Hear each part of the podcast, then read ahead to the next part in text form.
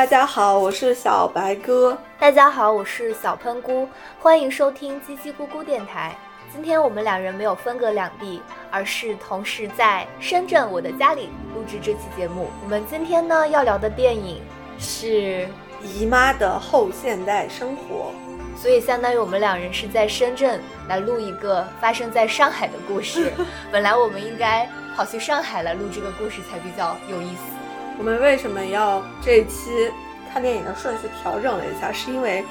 最近呃网络上有一件比较热门的事情，就是大妈观看贾敬东视频被骗的一个新闻。对我们当时看完这个新闻之后，就决定把本来留在第三期录制的《姨妈后现代生活》调到第二期来录制。当时的初衷是想通过这个电影，然后了解一下。中老年人内心的情感需求，但是我们看完电影之后发现，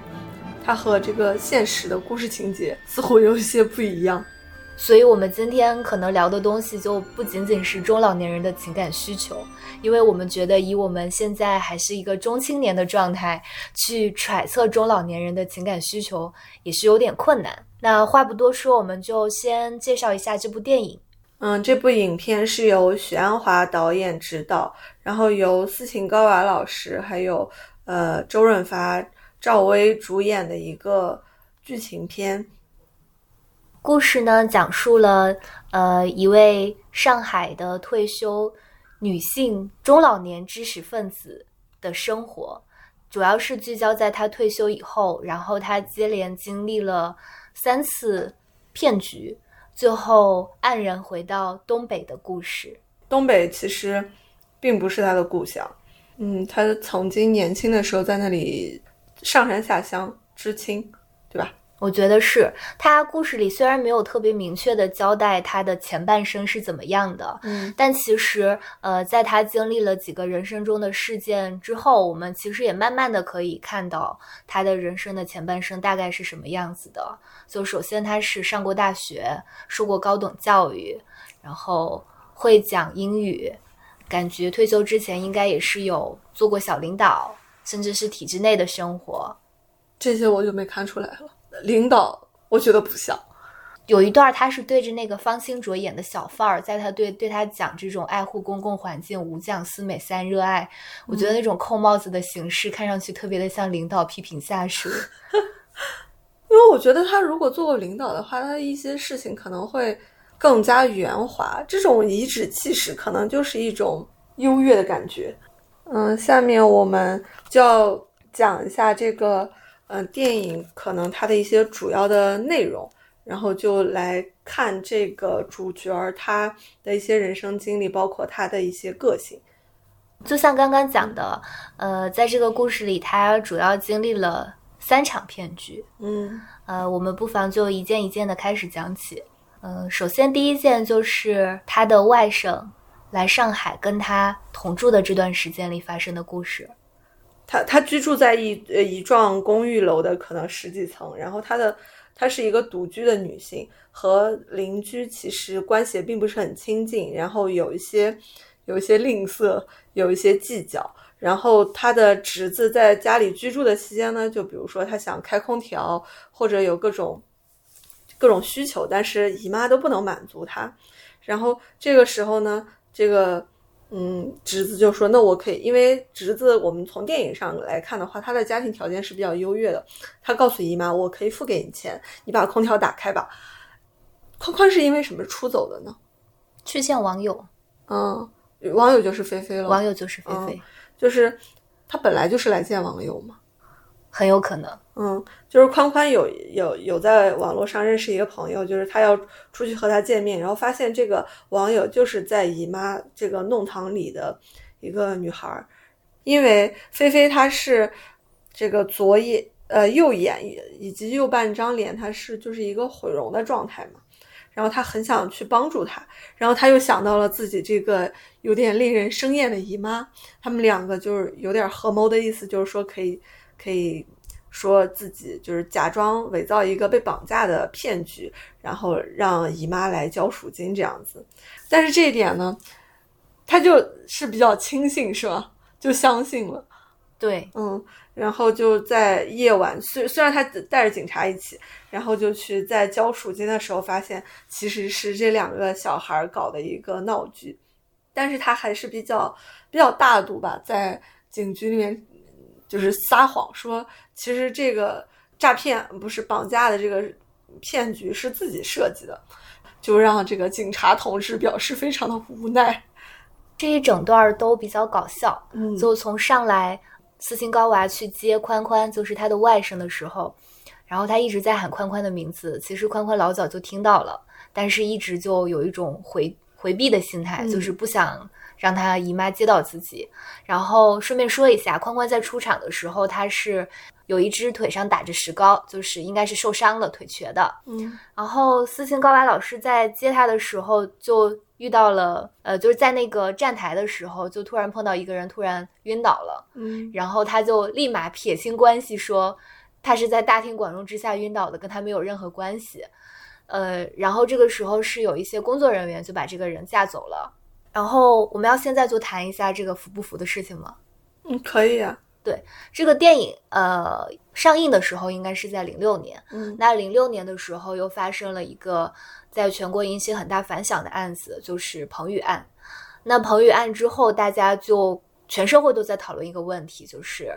如果你在身边，如果你身边有人摔倒了，然后又没有其他人作为人证的情况下，你要不要去扶他？扶了他之后，他会不会讹你？感觉这个讨论持续了好多年，然后一度就上升到了关于社会信任、社会道德感的层面上。嗯虽然这些年已经好像少了一些有关这这样子的讨论，不知道是大家已经现在开始觉得可以服了，还是说我们的天眼系统太好了，已经不存在这种好种。像是后来出了一个什么类似于好人法之类的东西吧，我们也也有出好人法吗？我忘记了。嗯 反正而且有一年春晚的时候，嗯那个沈腾不是演那个小品，嗯，就是讲服不服的这个。这个电影上映的时候，这件事情还没有发生，感觉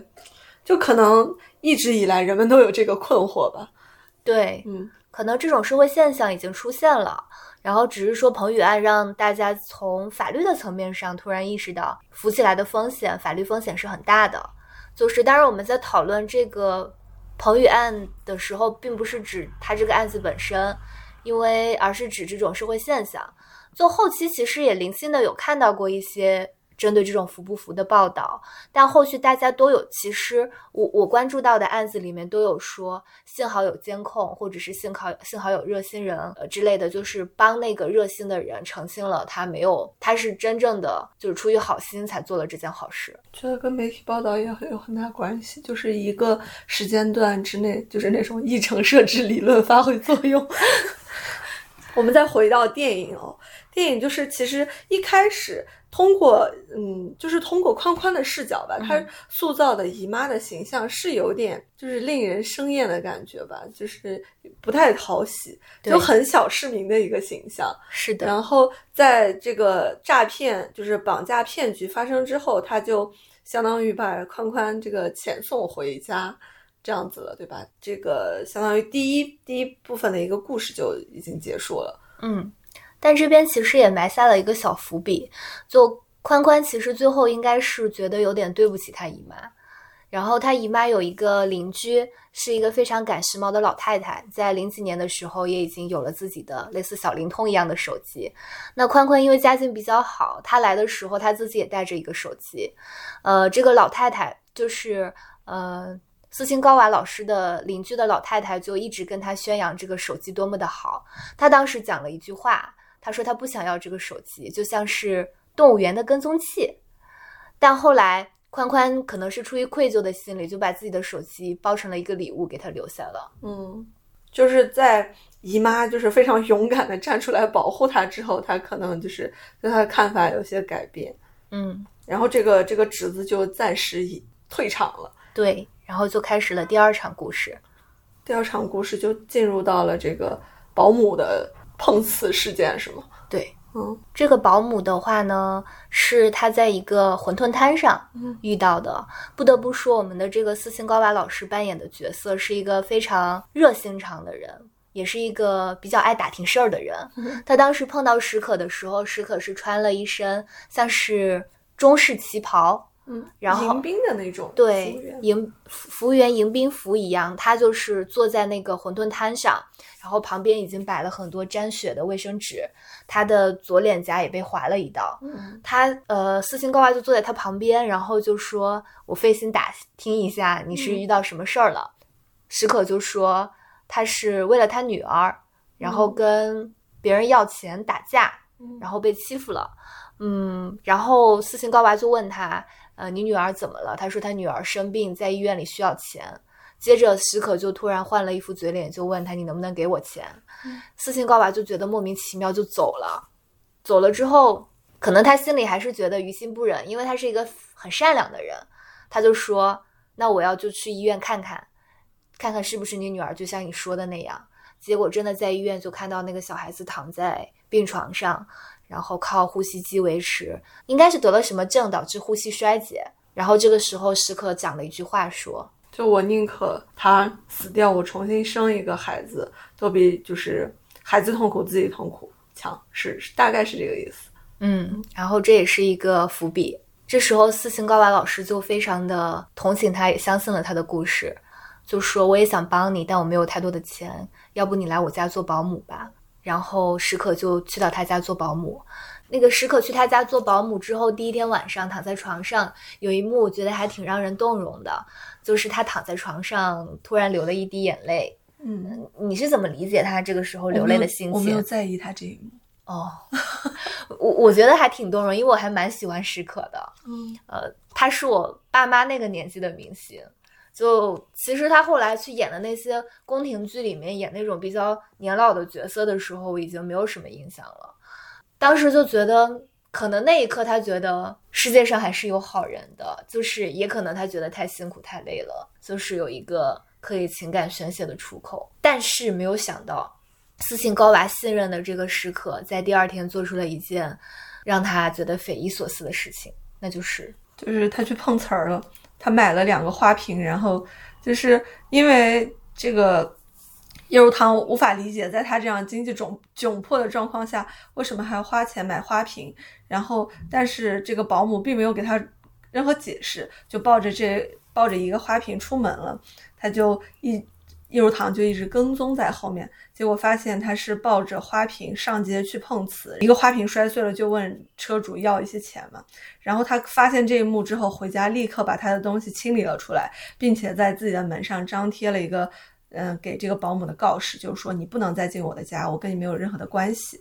这个时候呢，保姆其实是比较开心的，因为相当于他赚到了一笔钱，他提了一一一条鱼，然后就是就是唱着哼着小曲儿回来了。结果发现了这个告示之后，他也没有任何的纠缠，就把这自己的这个行李带起来，抱着那剩下的一只花瓶走掉了。这一幕又就相当于结束了。哎，你还没有讲，他把那尾鱼挂在了他的门上，就留下了一点东西。嗯，就我们其实。我我就在想说，你觉得当时为什么，呃，史可他明明已经有工作了，还要去做这个碰瓷的事情？来钱快啊！你那个，比如说他买的花瓶，肯定是不是他自己说的八百块钱嘛？可能几十块钱。那我一天碰个好几个，就远比我在你这里赚当保姆赚的多啊！他保姆一个月是给他八百块钱，对吧？两百块，一个月两百，这么少？对。那你看他摔一个花瓶就要两百，而且他女儿的那种在医院的花费是远远高于他们的这个，相当于是远远高出他自己的这个收入的，对，所以他不可能像他以前，比如说他脸划破的时候，他是在餐厅当服务员，是人家没有给他把工资结清楚，他们发生了矛盾，才有这样激烈的一个。结果，嗯，然后他如果能凭自己的劳动赚到那些钱的话，我觉得以他的这种人物的人设是不会去做碰瓷的事情的。而且，就讲回到前天晚上他流泪，他我觉得眼泪也很复杂吧，说不定他就是想着自己第二天要去做一个可能不是那么光彩的事情的 眼泪。我我是感觉到他碰瓷这件事情应该。不是做第一次了，嗯嗯，应该是一个持续的状态，嗯，就这个时候感觉很难去苛责说他的道德感的问题，因为他需要给他的女儿治病，就是他的生存需求可能已经大于那个道德需求了。对，所以他就做这件事情。他心里应该对斯琴高娃也还是挺感恩的，嗯但他没有办法说，因为呃我受到你的感化，我就要抛弃掉这个呃，就是能够赚到更多救我女儿命钱的这个事情。嗯所以他应该，所以你说他刚才就是看了之后也没有纠缠，立马就走掉了。我觉得他应该是觉得有点无言以对吧，嗯就是难以再去面对他。就毕竟他是在那个时候帮了他，相信他。是，所以就是这个，就是这种生活的悲剧吧，这这一段，嗯，就突然第一段还挺喜剧的，然后这一段就挺悲情的，嗯，接着就进入到了第三段。第三段是华彩吧？有周润发呢。就是也是我们之前 关注到的和前段时间新闻契合的一个点，就是这个中老年妇女上当受骗记。她在公园里偶遇了一个嗯帅气的老伙子，就是因为他本身是一个京剧爱好者，然后在公园锻炼的时候发现了另外一个呃人，就是周润发所扮演的这个潘之常，在公园里唱戏，然后他们俩就有点一见如故的意思，两个人约着在这个饭厅里吃了饭，然后聊了聊天，结果，呃，潘之常就告诉他自己有沙眼，然后这是一个小小的伏笔。结果出了门之后，两个人就是上天桥，这个顺手顺顺顺嘴就说：“哎，我我要去买药，但是我没有带钱，你能不能借我三百块？”然后他就完全不过脑的就借给了他三百块。之后，这个老帅气的老伙子就消失了。对，他就消失了一段时间。对，然后他还曾经去公园在找这些就是戏嗯票友票友，就是说有没有再见过这个人，然后可能想把自己的钱要回来，但是就是其他人也没有见过他。但是他在某一天去买生煎的时候，发现这个店里这潘之常就坐在那里和别人可能谈天嬉笑，他就冲了进去。结果这个这个人，我不知道他是出于一种什么样的目的，立马立马就把钱是恐惧或者是不好，应该没有不好意思的成分，就是把这三百块又还给了他。但是他做出了一个让剧情就是推推动非常快的动一个决定，就想要去这个叶如棠家吃晚饭。接下来就发生了一个非常搞笑的事情，就是因为叶如棠她回到上海之后，她是没有结婚。按照剧情来说，他是没有结过婚，他一直是一个独身的状态，也没有，嗯、也没有男性到过他的家里，这是第一次有成年男性到他家里，他会有一些他担心，自己一直是清白做人，对，对，就是，嗯，不想被传流言蜚语。对，虽然他住在十二楼还是十三楼，但是他不能，就是因为这个人的到来，他不能坐电梯，他要带着他爬楼梯。两个人就在这个木质的楼梯上爬的，因为可能大概年龄他是在六十岁左右，他们就爬的气喘吁吁。结果爬到一半之后，就是带的水果掉了，潘志常就说我不爬了，我不去你们家了，然后就准备准备回去，但是。两个人在吃完这个掉落的西瓜之后，就是潘之常这个聪明的小脑袋瓜就说：“那你介，那你给别人介绍我是你的表弟就好了。”就是他一开始是很有对这种身份的遮掩的关系，想到一个妙招之后，他好像就找到了这种打通一切关节的一个解释的渠道，他就又很自如的带他去坐了电梯。两个人在家里吃饭的时候做了好几个菜吧。就是潘之常夸他的这个餐具，呃，让他想起他妈妈用的餐具。对然后红烧排骨也是妈妈的味道，会放很多的糖。对，说着说着就哭了起来。然后他们在这里唱戏了嘛？唱了，嗯，因为两个人潘之常还是也算一个票友嘛，两个人是有共同的爱好的，所以就还挺谈得来的。之后发生了什么呢？我觉得这段剧情有点长，我们可以分开讲一下。嗯就是可以往前找补一下，因为我们可以讲一讲潘之常当时在餐厅里介绍自己的时候讲的那一段经典的话。嗯我觉得也是那一段话让呃斯琴高娃，也就是叶如棠，嗯呃，就是感觉像是寻觅到了知音，嗯重新焕发了爱情的感觉。我记得当时他介绍自己的说时候，说自己什么都懂一点儿，是个杂家，懂戏曲。然后懂诗文，对一切美的东西有向往，喜欢美人、美景、美画，对于不美的东西就不感兴趣。我觉得这句话很高级，嗯就是在男生的套路当中，因为你看我们的私信高娃老师就被迷住了，嗯嗯，然后他还讲了一段他对古典诗词的意见，嗯，你有印象吧？我忘了。就他讲说，他觉得一切尊重女性的诗人才是一等的诗人，嗯所以杜甫是一流的，呃，屈原是一流的李，白只能算二流。对。嗯然后我想插一个话题，就是我们不是说这一段是我们本来以为会跟贾进东的那个新闻有相似点的地方吗？想聊一个 话题，就是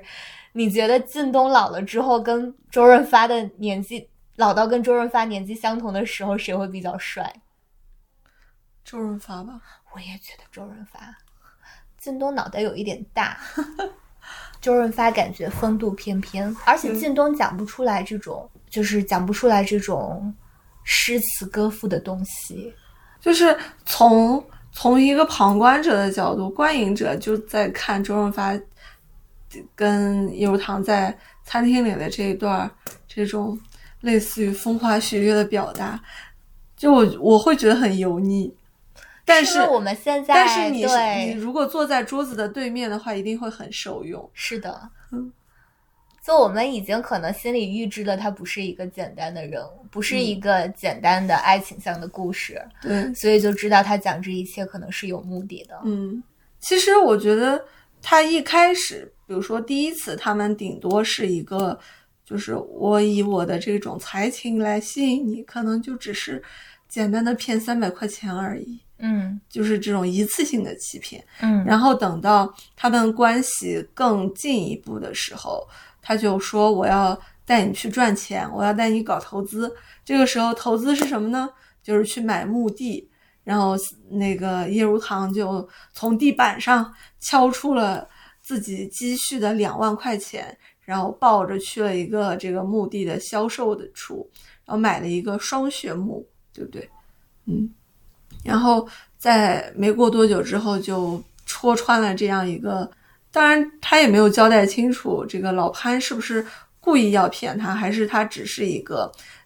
这个骗局中的一一个棋子而已。嗯但是最后的结果就是，嗯，叶如棠自己的这种老本儿已经就是没了。然后它里面说了一段什么：“你十七，我十七八岁，你骗骗我，我还可以挣回来。嗯，你你现在就是骗我，就是绝了我的路。对，就是因为这是相当于是他的养老钱嘛，而且在呃两二十一世纪初，这个钱还是比较值钱的时候，就是确实是他对他的一个打击。然后经历了这场打击之后，他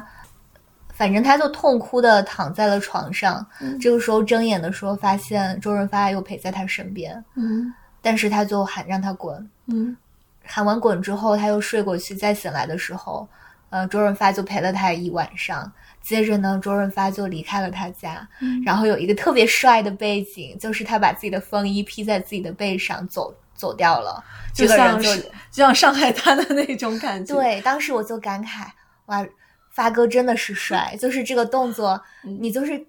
哪怕他渣，你觉得是做了一场欺骗的梦，嗯也感觉心甘情愿了。嗯嗯然后他就这个男人就从他的生命故事当中消失了。嗯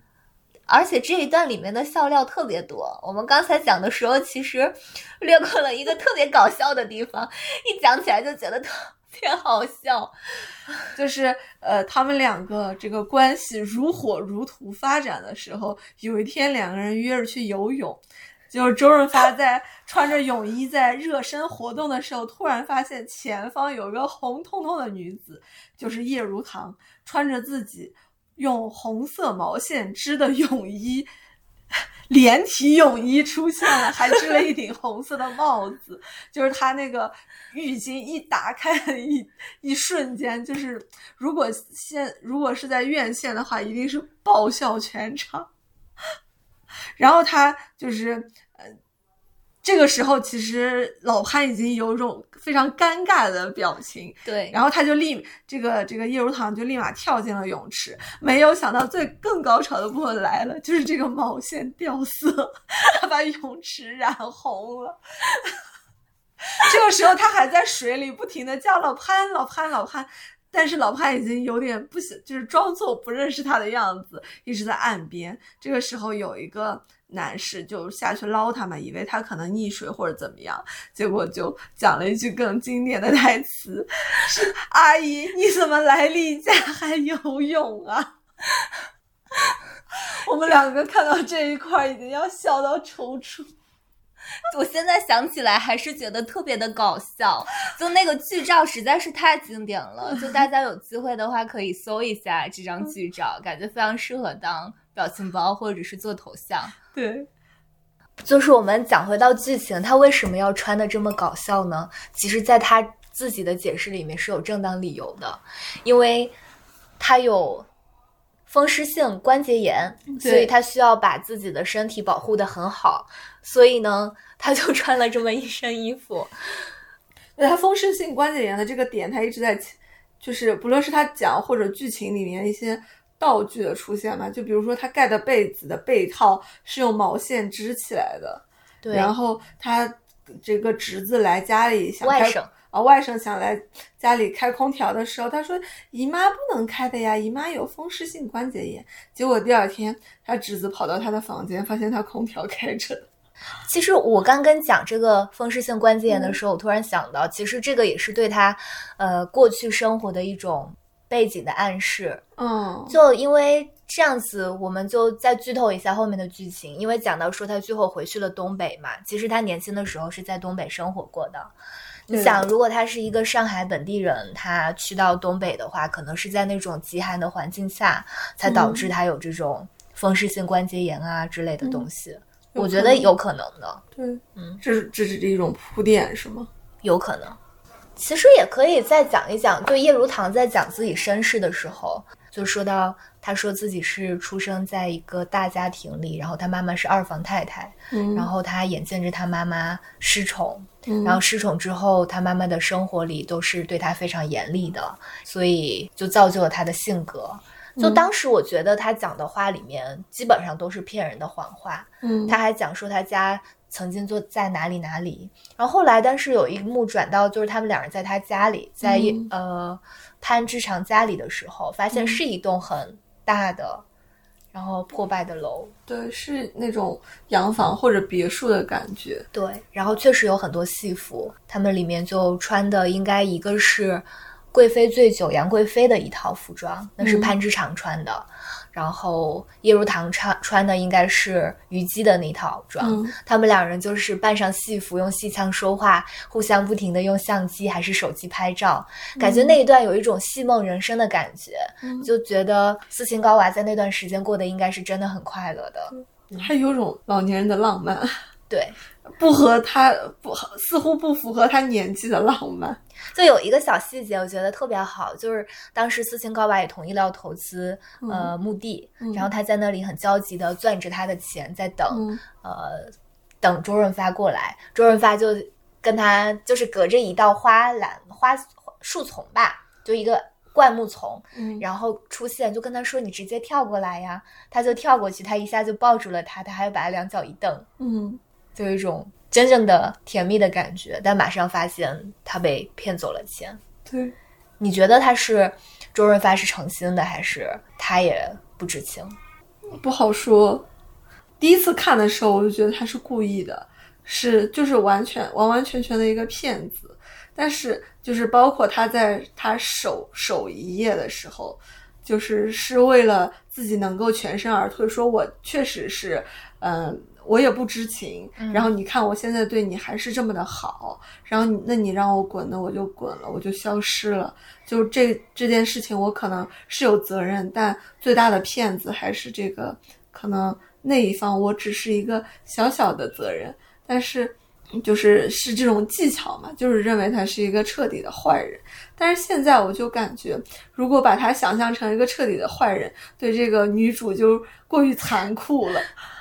就是他从头到尾得到的那种甜蜜，还有那种快乐，都是编造出来的，就觉得。就是这么一个小人物也太难了吧！我宁愿相信这个人真的是可能就只是油嘴滑舌，有点贪财，但是没有想到自己闯了这么大的祸。但是他对这个嗯叶如棠的感情也有点嗯怎么说呢？我不知道到老年之后人。就是男性、女性这种萍水相逢的爱情到底有多么的深入？因为他们两个其中有一个故事，就是我们刚刚没有讲到，就是两个人已经呃有点如胶似漆，然后并且在投资完墓地之后，两个人晚上回来吃饭，结果他的邻居就是一如堂一贯讨厌的一个太水太太的猫跑了进来，然后他。嗯，为了这个时候，水太太就在找自己的猫嘛。然后他为了，因为水太太之前对他们的关系已经有所怀疑了，就还特地在某一个白天说：“我我看你的表弟不是真的表弟吧？”他就对，嗯，可能外人对他的评价有些介意。这个时候，他就让嗯老潘进到屋里，把这个猫控制住，让他不要发声。然后，冷水太太来敲门的时候，就说自己没有见见到过这只猫。等他处理完这个水太太之后，再进去一看，猫已经被潘之长捂死了。他当然知道这只猫对于水太太的重要性，他就很失，就很慌张，很惊慌失措，然后想把这个猫处理掉，抱出去埋掉。但是他走到一半的时候，又发现水太太还在找他，被逼无奈就又抱回来，放到自己的冰箱里。那个时候他已经有点就瘫倒在地的时候，老潘就说：“那我走了。”那段我觉得还挺。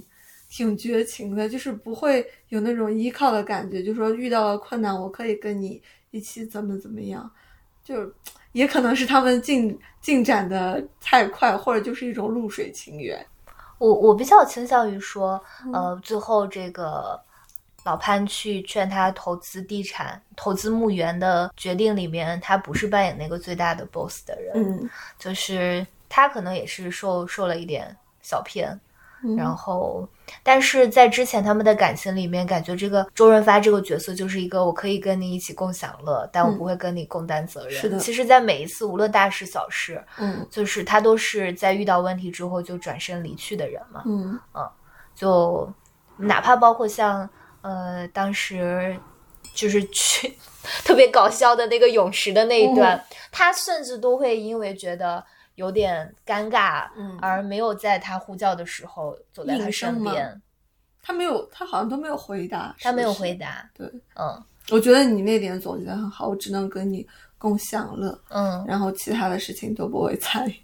而且像，像像。如果说老潘说的自己的经历是真的，嗯，那应该就是说，我猜他年轻的时候应该就是个花花公子。他不说自己经历了三段婚姻都失败了吗？嗯，那可能他就是一个玩乐型的，从来就没有担负起过任何责任的人。嗯，所以他。去跟他享受这种感情之间很欢乐的东西，吃他做的好吃的饭，嗯，然后住在他家里，跟他一起去讨论那些从人生哲学谈到诗词歌赋的东西，是快乐的，所以他愿意跟他在一起。他们有精神上的共鸣，嗯，也许是有的，嗯，但。感情生活里不只有这些，还有柴米油盐，还有更大的责任感的东西，那些是他缺失的。嗯，他当时让他投资目的目的应该是想着他赚了，我也能过得更好。嗯嗯，有这种可能，毕竟他每天要吃掉他一斤一斤的排骨，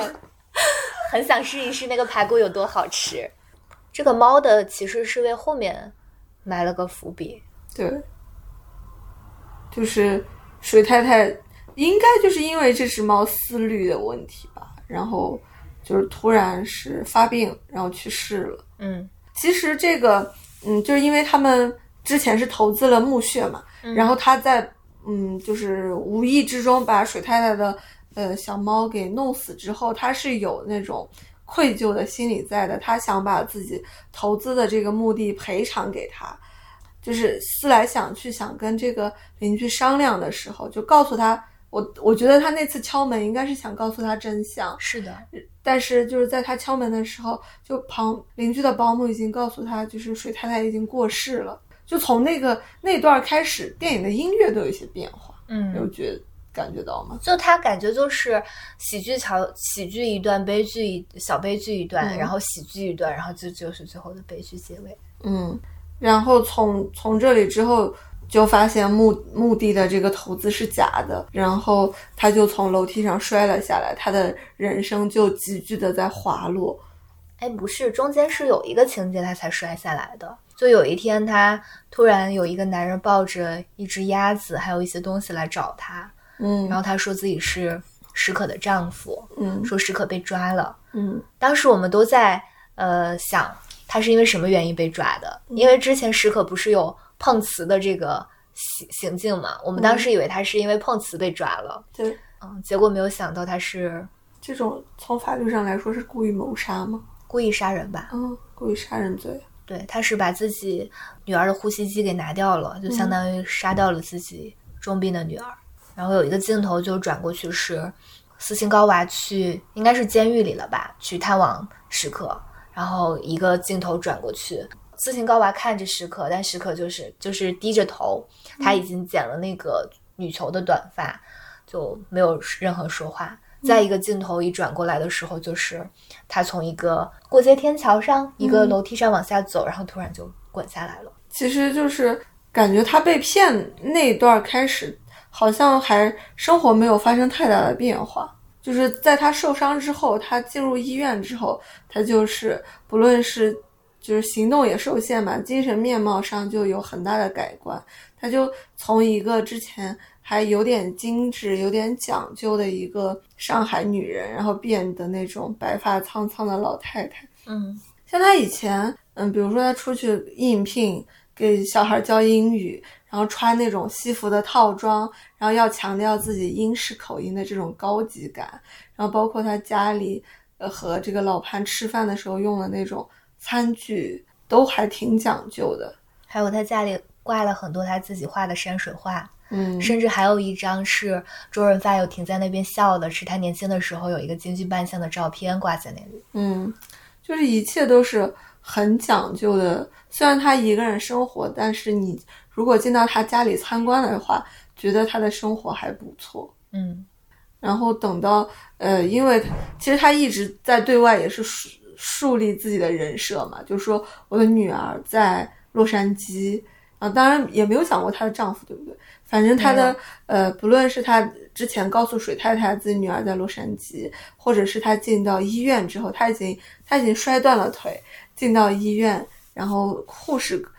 因为陪护啊家属的这个问题，肯定是问过她嘛，然后。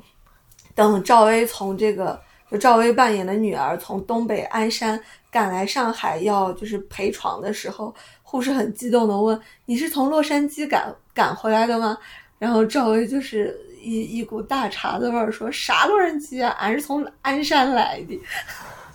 但赵薇讲方言真的很致命，我觉得她除了讲这”个 安徽话是吗呃？芜湖话很地道之外，她讲别的话就是都混着一股芜湖味儿。尤其是后面他有一句讲东北话，我觉得完全就是芜湖话嘛。嗯然后他那个时候的扮相是在零几年的时候，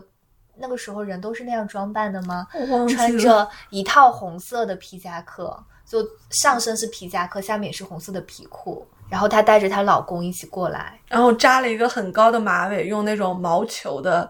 就是那种发带。还挑染了几个紫色的嗯头发。她过来陪床之后，结果根本不是在陪床，嗯她就跟她老公像两个小孩子一样，然后在这里下棋唠嗑。呃，斯琴高娃都尿床了，然后也没有人管。后来应该过了一个多月吧，就是休养好了之后，他们就打包回家。在这个回家的路上，赵薇跟她老公就走在前面，走得很快，但斯琴高娃没有恢复得很好，走在后面就走得很慢。突然，斯琴高娃讲了一句：“我想吃螃蟹。”然后这个点不知道为什么就突然触到了赵薇，然后赵薇就开始数落她的妈妈，然后就讲述了她的前世。对，一直其实这已经到电影非常非常后面的部分，因为这个时候就点出来说，你当年，嗯，既然不爱我爸，为什么要嫁给他，然后生了我？结果你有机会回上海的时候，你就这个时候插了一个画面嘛，就是应该是当初他要离开的时候，他提了一个很大的行李箱，然后用一块头巾包裹着，然后就是头也不回的走掉了。就是这个这个形象应该是给孩子留下了很深很深的一个阴影。然后他就在上海的街头勃然大怒，但是这个画面一转，他们三个人还是去吃了螃蟹。我也不知道他为什么要讲我要吃螃蟹呢？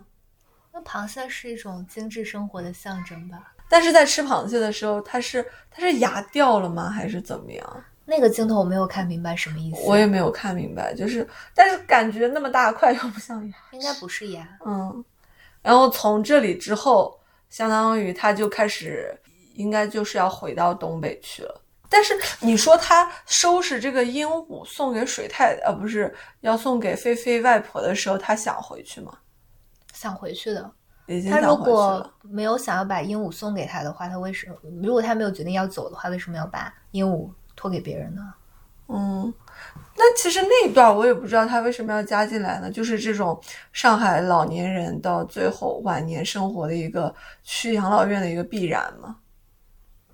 就感觉所有出现的人物都要给个交代吧。嗯，就是有来有去是吗？嗯，也或者说他们，但其实你看菲菲的外婆的年纪，嗯呃，跟斯琴高娃的年纪，跟那个水太的年纪，应该还是差差一些年岁的。嗯，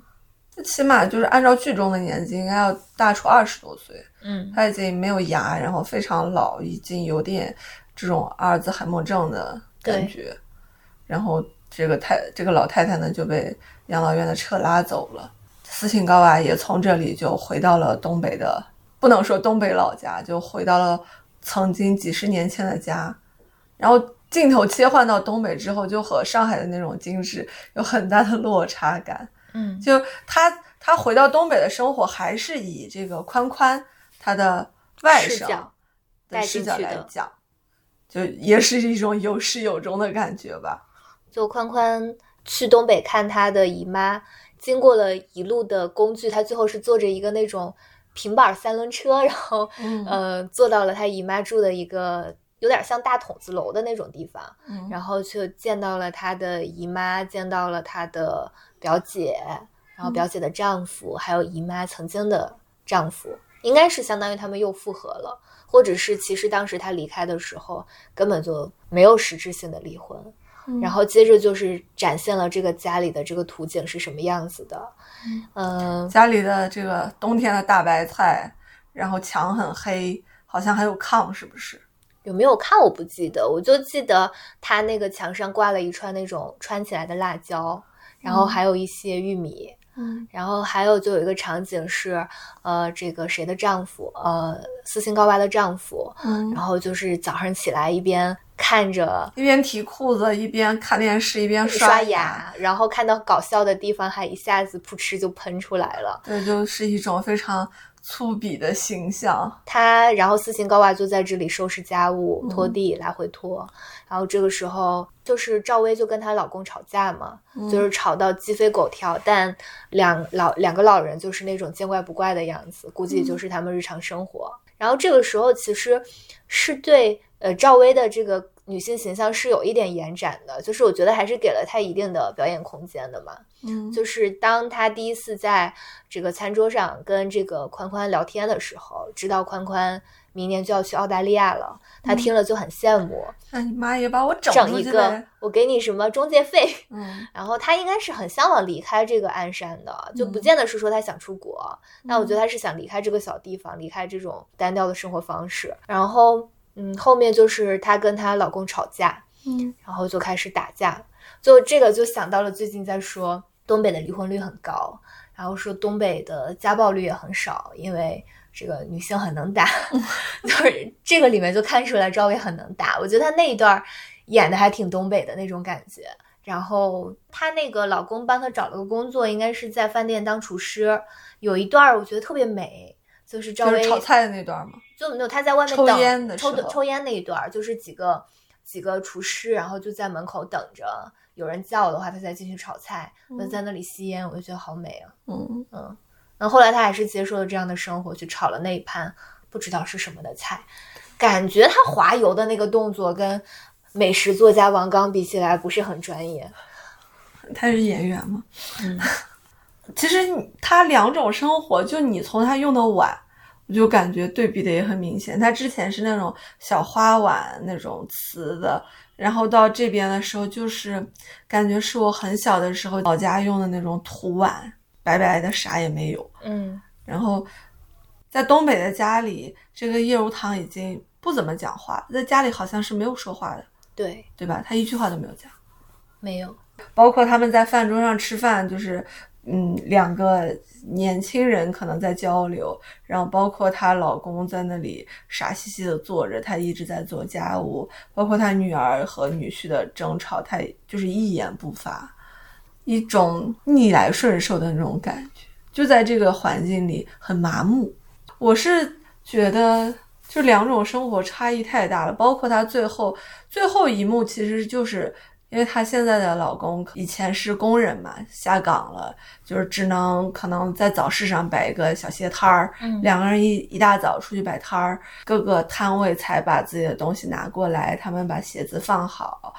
呃，一个人去打开水，这个这个留下的非常普通的六七十岁的老太太就拿出一个，头发已经花白了好大一片。就拿出来饭盒，就吃馒头吃咸菜就结束了。就他在吃咸菜的时候，然后背后就响起了京剧的，应该是收音机里放出来的京剧声。看他的表演，应该是他有想到一些什么。就是一种对他以前生活的呼应吧。对，就比如说他在他回到东北的家里，他还会在听京剧吗？这个东西是不是离他已经很遥远？他可能就是在菜市场听一下，对，又或者他听到这个，可能会想到以前那个美男子他们曾经的一段艳遇。嗯但是我就在我一直在想一个问题，就是假如他没有，就是没有发生老潘以及以后的一系列事情，只是单纯的他受伤了，他会回东北吗？应该不会。应该不会，就是他精神上也是受到了打击嘛。嗯，我觉得前面的那些事情都是对她有影响的一。连串的打击，嗯，就像那个金永花的那个事情，嗯就是史可的那个事情，他不是亲手杀死自己的女儿吗？嗯他看到这一幕的时候，也许就会想起来自己其实有个女儿是在很多年前他抛弃了他们，就是不不管不顾。受骗的这件事情就是直接切断了他的经济来源嘛，嗯。然后这个呃受伤的这件事情，以及水太的去世的事情，可能就让他，以及还有像他后来去送鸟的时候看到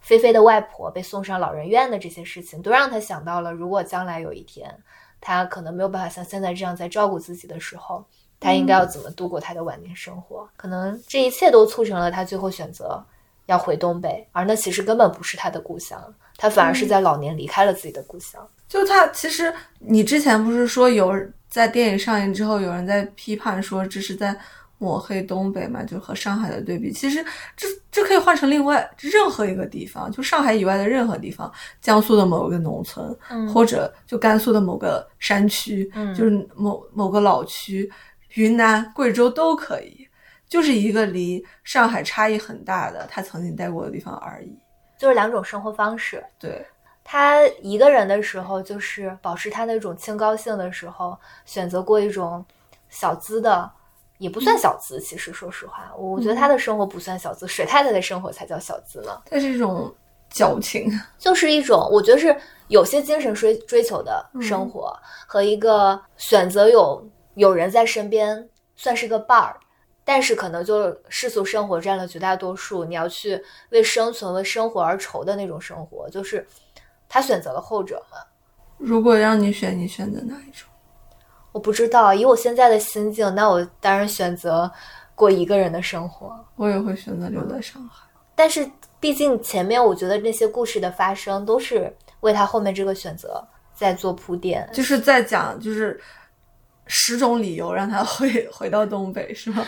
嗯，就可能就是我反正看了一些这个电影里面都会有这样子的情节，以及包括可能跟就是家里的长辈，他们就是我也有一个姨妈，就是我一个大姨，然后她是呃，就是我大姨父原来。跟他在一起生活的时候，大姨夫得脑脑癌，然后就是他也很坚强的人，就他患癌之后还生活了十年，就后来就那那段时间，我大姨大姨是很辛苦的，因为她是要照顾一个病人，然后结束之后，大概后来过了几年，我大姨就是又再婚了嘛。然后再婚之后，其实就是我那个新的大姨夫对她挺好的，呃，但我感觉他们的再结合里面更多的就是一个老年了，大家相互有个伴儿的感觉。嗯，就可能那种陪伴感，是我们现在年轻人所没有办法理解的。就如果说水太太还在，我觉得那也算是一种陪伴。她要的不是一个，就是潘之长理想中的潘之长，可能是他觉得最适合的一个伴侣，就是有精神上的共鸣，然后有生活上的陪伴，还很甜蜜。然后水太太就代表那种有个人在关心着我，就哪怕是以一种就让我觉得心烦意乱的方式。那可能等他回到东北的老家，东北的地方的时候，就是有个人知道我是死是活的那种感觉。但是我还是没有办法理解他的选择，因为我觉得有这样的陪伴不不如没有，因为他那个环境以及她老公所呈现出来那种状态，就是会让我我觉得我的生活是真的是，就比在上海已经就是好像已经掉到底了，就是比那个底更低。就没有指望了。对，但他本来可能在上海的生活经历了这一切打击之后，已经觉得没指望了，或者他心里还怀着一些对女儿的愧疚感。嗯，这个我这个我倒觉得有可能，但是对于丈夫来说，我觉得是没有没有任何的，就是回来的理由。嗯，你你记没记得那个别告诉他里面，嗯，就那奶奶她不是后来老年也找了一个伴儿吗？，还是是一个听力不太好的。她那种感觉也就是老来有个伴儿。嗯，就当时有一有一幕就是爸爸上台，就是在那个假婚礼上发言，就说他这些年来最感激的一个人。我当时一直以为会是李叔，哦结果没有，他说的是自己的母亲。哦，嗯，其实就是我可能真的就是你你到人生的晚年，也可能不是晚年吧，就是我感觉经历了一些人生打击之后，所以你可能对伴儿的要求就很简单了。嗯嗯所以我不希望经历这样的打击，还是希望，就是你你还是希望你的伴侣是跟你可以除了陪伴之外有其他东西的吧。嗯，其实那就是说，他和这些这个受上当受骗的这个新闻里的这些中老年女性是完全不同的呀。她们可能是陷在认另外一种就是自己不认可的一个关系里，然后她可能想获得一个暂时性的解脱或者疗愈，就从她们就是新闻里的那些女老年女性，她是文化程度不高嘛，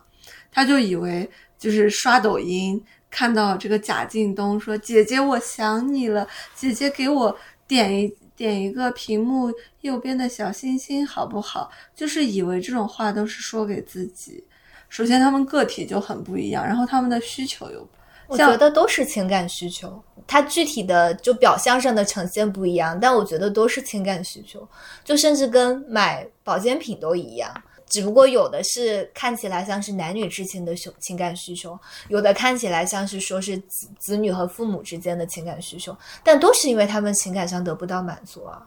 但是你就我那就是我就说比较的阶段，就比如说他跟潘之长可能是像这种，然后那他回到这种东北，就跟这些人的需求是不一样。那个时候他可能已经对生活没有期待了，是不一样的。就他回去的时候，我觉得是跟他们不一样的。这个那个什么黄月，化名为黄月的这个这个女士，六十岁，那那个江西电视台在拍她的时候，她都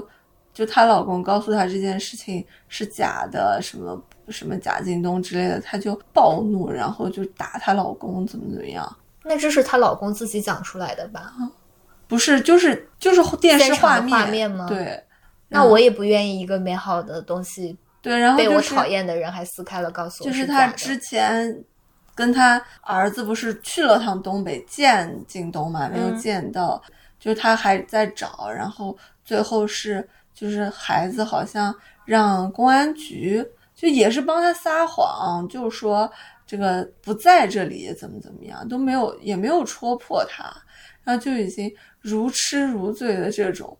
他们这些人也是利用一种方式吧，就比如说我你你来关注我，你可能给我回复点赞什么的，我就发微信，呃发私信，我们家微信，然后微信上可能聊点什么东西，然后他就以某一个内容可能发抖音的时候，就好像就是我跟你有一种那种小秘密、小情话或者什么，就是两个人特殊的那种记号。然后我在发的时候，我也提到这个东西，嗯你就觉得是我是在单独跟你讲，就哪怕评论区有别的人在回复或者怎么样，你就觉得这条抖音是发给我的，真的挺神奇。骗子功夫还骗子公司还是挺下功夫的。嗯，其实我觉得我们可以聊一下这种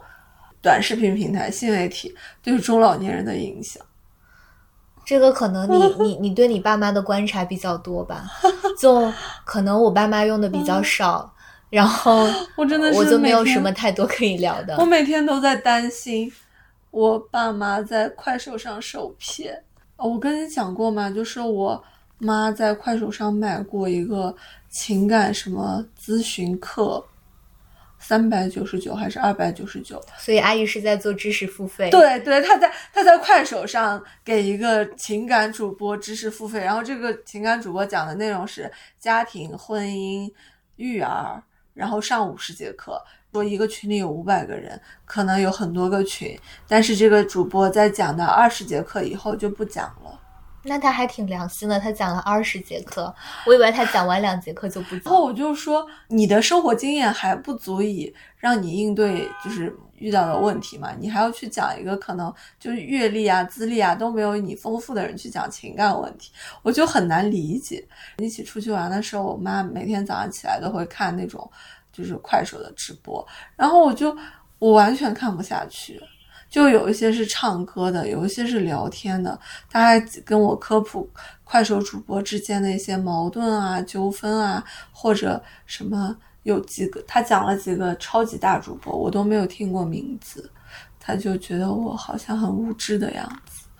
他还在快手的那种直播里买过那种假珠宝，还跟我说很好看啊，就好看就行了，为什么一定要说它是假的？我就一直很担心，随着他们年纪越来越大，他们这种上当受骗的平台早已经变成了这种直播啊，就是这种视频平台。我不知道，因为我妈还在用钉钉，每天要督促我弟的学习之类的，所以她没有没有这方面的什么。而且她用了一次拼多多买东西，买到之后她觉得很不满意，然后她就只用淘宝了。之前拼多多火了之后，她还在拼多多上买了很多东西，嗯她就觉得很便宜。嗯，下面我们来讲一讲这个叶如棠的性格特点，他是一个什么样的人？你总结一下。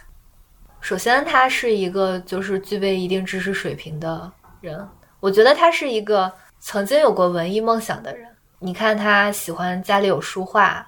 然后喜欢戏曲，然后又能讲一口英文，嗯，然后她应该是说，我觉得在年轻的时候，应该是一个很热衷于这些文艺啊，然后可能想要从事一些跟艺术有关的工作的人，可能但是经历了文革，经历了上山下乡，就那是一代人的青春吧，突然就被送到了农村去，然后他们要去接受这种所谓的劳动改造，也不叫劳动改造，就是他们一代人就被送去了农村，其实是没有明天的。就在那个时候，他们不知道什么时候可以回来，就是那种年轻的时候，或者说我觉得他中年的时候的人生都被耽误掉了。就他老年的时候，他觉得自己跟身边的人是不一样的，他是瞧不起那栋楼里的其他人的。他每次讲起来都说其他人是瘪三。嗯对，然后就是，而且我我觉得他应该也是一个严以律己、严以律人的人，就是他对自己跟对别人都很严格，哪怕那是他外甥，我觉得他是很喜欢他外甥的，就是是有那种，他应该是对小孩子有这种亲近感的，但是他对他的要求还是很严格，不让他开空调，不让他这个用冰箱，再有就是。他心里是很很善良的，他是有自己的那种价值观跟道德准则的人。就比如说，他之所以会受骗，就是金永花的这个时刻的这个，嗯就是因为他愿意看到这个人，他愿意多问一句他怎么了，嗯然后他发现他真的有真实的需求和需要帮忙的时候，他就哪怕自己没有很多钱，还是让他家回家去当保姆了。但是他当他发现这个人他这个行为上是跟他的价值观违背的时候，他就坚决的把他请出去了。对。但最后，当她的丈夫过来求助的时候，她还是愿意去再看一看这个人。嗯嗯，我觉得她甚至那一刻，他们两人没有讲话，就起码拍出来的没有讲话，就在监狱里相对的时候，那个时候，我猜她心里是有点理解他的。嗯，就因为当年她也抛弃了她女儿，当然这个金永花也是抛弃了自己的女儿。就其实讲到这一点的时候，我想到了一个可以延伸的地方，你记没记得就是？这几年吧，就新闻报道里面有一些这种母亲抛弃自己的孩子或者一起自杀或什么的新闻，嗯嗯，然后里面就讲到了一种视角，就是你去斥责这样子的母亲，你没有去带入她的生活，去想她为什么要做出这样子的选择，你你会怎么想这个事情？你你会觉得就是不可原谅的，还是？你愿意带着复杂性去看一看？我我觉得还是复杂性吧。你如果就是从他这个本身来考虑，那你肯定是可以理解他的他的选择的。不论你就是你就是站在这个人的出发点，就就是剧中的这两个人，你都可以理解他的选择。比如说像叶如棠，他当年离离开东北头也不回，他就是当时自己他本身就是一个有追求、很清高的一个可能女大学生，然后。在这里，这种就是非常压抑或者被逼无奈的环境下，下嫁给了一个他根本就可能看不上的工人，包括他的女儿出生，他可能也就觉得这是就这种情况下的一个怎么说呢？一个附庸吧，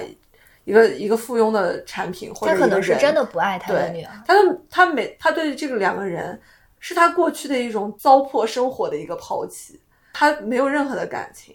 到时刻的话，就是。也是生活所逼啊，就是毕竟他女儿也是很痛苦，而且他没有经济能力。他如果一直靠这种碰瓷、这种非法的手段来维持一个根本没有希望的生命，两两个人都很痛苦。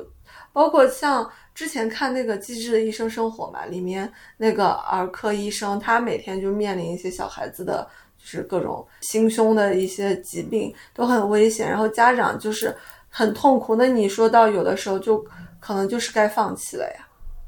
就是只只不过他可能是是他自己拔掉的，不是告诉医生结束了。对，但是你如果站在就包括这个另外一方，就是对对我们的伤害，我觉得两边都可以理解。所以很多的事情去理解就去讲的时候，都是有这种复杂性的嘛。只不过就是看你更偏向于站在谁的立场上。或者说，我们可以不站立场，就是都都都很值得同情。就就是你像叶如棠的这个事情，我都可以理解。但是你最终落到你你的评判啊，或者什么上，那我觉得我不配评判，我没有过到那么就很多人就是现在网络上舆论上的人，就是一直在榨取别人嘛。就是我根本没有经历你的生活或者怎么样，他就说了很多，就是我就是在评判你的生活呀。就是也会对人造成影响，那这时候就想让他们你少说两句，哦，就想一想，其实是真的是很悲惨的一种状况。就你比如说，他拔掉这个氧气的时候，有没有告诉老公是自己悄悄拔了，还是我们协商过了我去拔？嗯，这个没有讲，就他留白了很多东西。我觉得每一个人里面都是有自己的故事的。嗯，对。你包括哪怕像那个宽宽，就他为什么会是这样子的性格？然后他不是就摔了个腿吗？怎么就瘸了呢？我对，为什么他结尾的时候，结尾那句话，我觉得貌似也蛮有深意的。他说：“可是我最后还是瘸了，好在我曾经有过不瘸的时候。”嗯，然后他也很担心这个瘸的事情，让他喜欢的女生不喜欢他。嗯，而他们本来就是有年龄差的，小男孩都喜欢比自己。大一些的，他那个时候不一定就喜欢菲菲了呀？你觉得他不是还在喜欢菲菲吗？我觉得不是，我感觉他还是在喜欢菲菲吧。因为他和菲菲也就是那么几天的相处啊。虽然说爱和时间可能没有太大的关系，小男孩才纯情呢，他才会，他才不会像潘之长那样万花丛中过。但是小男孩就是过了几年的话，他接触的人很多啊。我觉得小男孩就是，比如说菲菲可能是他心中曾经的一个女神，就是会在他心里占据一个位置。但是我爱的人是还是可以有有更多的，也有可能。嗯嗯。啊，包括那个那个月亮，对，月亮的这个事情，我们要讲一下剧情吧。嗯，就第一次出现月亮，就是叶如棠摔断腿住院的时候，有有一天夜晚，然后他就他是突然醒来嘛，对，然突然光就照过来，然后这个月亮就非常的亮，非常就好像月亮就只出现在他的窗前一样，非常大，非常亮。然后过了一会儿，就这个光芒就暗淡了下去。到第二次是在电影要结尾的时候，宽宽来到他东北的家里，晚上睡不着，这个超级无敌大圆月又再次出现了在窗前，宽宽就来到阳台上赏月嘛，赏月想着自己的心事，然后这个时候他的表姐就是赵薇出现了，就对他的这个为什么就是做了一个询，就是聊了一下，然后。也就这样过去了。嗯，主要是这个月亮不是像，嗯，一般影视剧里它就是一个远远的一个小小的，它是它是很大的，它就是大概六分之一的一片，嗯，很超级的大月亮，就是在你的小小的窗子里出现，它都是沉下去的嘛，嗯，就感觉它，而且这这一幕是在这里面，就是所有的写实的剧情里面唯一超现实的东西，嗯。就是感觉它就是美好的象征，但它可能就消失了，它就照亮了一下你的人生，然后就沉下去了。但是我不知道它为什么要出现在这里，就像一个总结性的东西嘛。它如果它是一个隐喻的话，它不应该更靠前？它不是那种隐喻吧？可能就是，而且如果差不多也是在他的人生，就是各种事件发生之后，要走向一个要沉下去的地方才出现的呀。嗯，他没有，他前面没有，他不是一个反复利用的意象，就他出现的，说实话有点突兀，对，有点突兀。就是，而且第二次我是更最不能理解的，就是为什么宽宽这里他还年纪轻轻的，对，嗯，就是还是就是说，在他的视角里，他本来就是他可能对。片名讲的就是姨妈的后现代生活嘛，嗯，就是以这种这个侄子的这个视角来看到这轮月亮。这也是我们的疑问。对，有机会见到许鞍华导演，可以当面聊一下哦。我真是想太多了，说不定呢。啊，我曾经的一个幻想，不就是能够写个剧本，让许鞍华导，然后张震演，然后再给我一个金马，再给我一个女配的角色，然后我就拿金马女配。你的生命还长，他们的生命还长。有这种希望和可能，就像那轮月亮一样。那它应该是往上升的，不是往下坠的。我们还可以再就着这个电影的名字《姨妈的后现代生活》讲一讲所谓的后现代。我不会讲，你讲吧。我也不会讲，就应该是曾经很多次的出现在我们上文化研究导论课刘涛老师的口中。我还做过一次 pre note，因为我们小组就是后现代议题。但是我们学的东西感觉都已经交回去了，所以我们都没有办法对它做一个精确的定义，所以我们就 Google 了一下，发现 Google 说这个词汇就是在学界难以被精确定义的。就以我粗浅的理解来讲，就是它应该就是非主流的，偏向于解构的，然后它就不是某种单一性的东西。嗯，讲的可能就是一种复杂性，复杂性。我们这个理解很可能是错误的，所以说是粗浅，粗浅粗浅有可能是正确的。我们这个是既粗浅又错误的。姨妈的后现代生活，它会有更好的名字吗？这个好像是根据这个作家的一个同名的小说改编的，嗯，然后当时这个小说就叫这个名字，然后讲的说也是，嗯，就是有一些人物框架，就是它是有一点。就是真实的人物的故事经历在里面的哦，这样子对。然后我还看了一个说法，不知道是真是假，因为我们都觉得结局他回东北是一个悲剧性的结局嘛。嗯然后看到在 Google 讲幕后花絮的时候说，其实当时许鞍华导演是想拍一个这个喜剧结尾的，嗯然后但是因为周润发不想到东北鞍山去拍，所以就被迫用了一个悲剧性的结尾，不知道是真是假。那喜剧性的结尾就是周润发去，是相当于是去追爱吗？那我想，他所谓的喜剧也不是一个大团圆的结局，他应该是说有一些喜剧效果的，嗯而不是就是让这种基调就在那种沉重的那一刻停留下来。嗯就他根本不可能就是放一个大团圆结局，放一个大团圆结局就不符合这部电影所要传递的东西了影是不。是都是没有大团圆？我不知道，许鞍华导演导的电影实在是太多了，就是你看我们都看过的肯定是桃姐嘛，嗯。桃姐的具体结局是什么我我忘记了，但感觉就是在讲一种超越了血缘的感情，然后也反映了香港这个老年人的生活问题。其他的像我特别特别喜欢，应该是我最喜欢的，呃，就是我所有电影中最喜欢的前三里面有一部就是天水围的《日与夜》嘛。嗯然后他讲的就是也是香港的呃普通人的，应该还说是底层人的生活，里面也是刻画了一个呃这个丧偶的哦对，她不是独居，她是一个丧偶的女性，叫是那个鲍起静演的。然后他就是讲他一个暑假期间，他和他自己的儿子的故事。就在这个故事里面，你就感觉他儿子时时刻刻就要学坏，就好像感觉他要学坏，但他一直没有学坏。你也感觉他的家里好像有什么大事要发生，但并没有发生什么。然后里面有一句话，我就印象特别深刻，就是这个鲍起静演的这个人，他生活很辛苦的，但其实他几个弟弟都生活的很好，她是家里的大姐。然后后来她，因为她弟弟生活过好了之后，她妈妈的生活相对也就好一些嘛。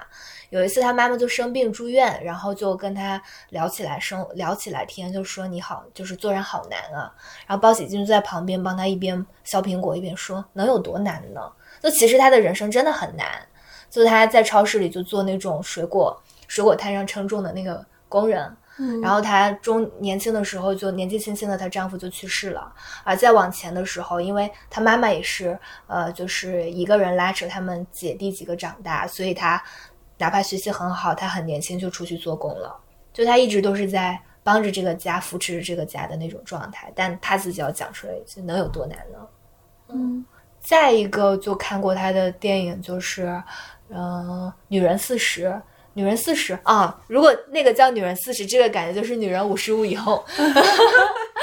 女人四十也是讲香港的一个，呃，那是那个谁演的？就肖芳芳主演的一个，她是就不是独居女性，或者是她就是讲一个上有老下有下有小的一个女人的这个生活状态里的东西，就那个还感觉也有点搞笑，就有点轻松愉悦。再往前看的两部就是八十年代的时候了，然后一个是《投奔怒海》，《投奔怒海》的那个海报特别经典，反正就是有一种讲了一种言论被压制到的感觉，就他那个海报里面，《投奔怒海》我也很喜欢，然后主演还是林子祥，林子祥演的也特别好。你之前不是说天水围的日与夜还有讲香港的什么东西吗？对，天水围的日与夜就是发生在香港的故事呀。我知道呀，嗯，那那他讲出了香港，就是香港的市市民日常。市民日常，然后还有一些阶级的东西。嗯因为后来他的他和他哥弟弟弟是不，就是就相当完完于阶级分全属于不化非常的阶严级了，对。但这并不意味着说他弟弟发达了之后就不认他的家，嗯就他弟弟其实对他也很好，就是也是有想帮衬他。嗯，对，那为什么他里面帮衬没有结果？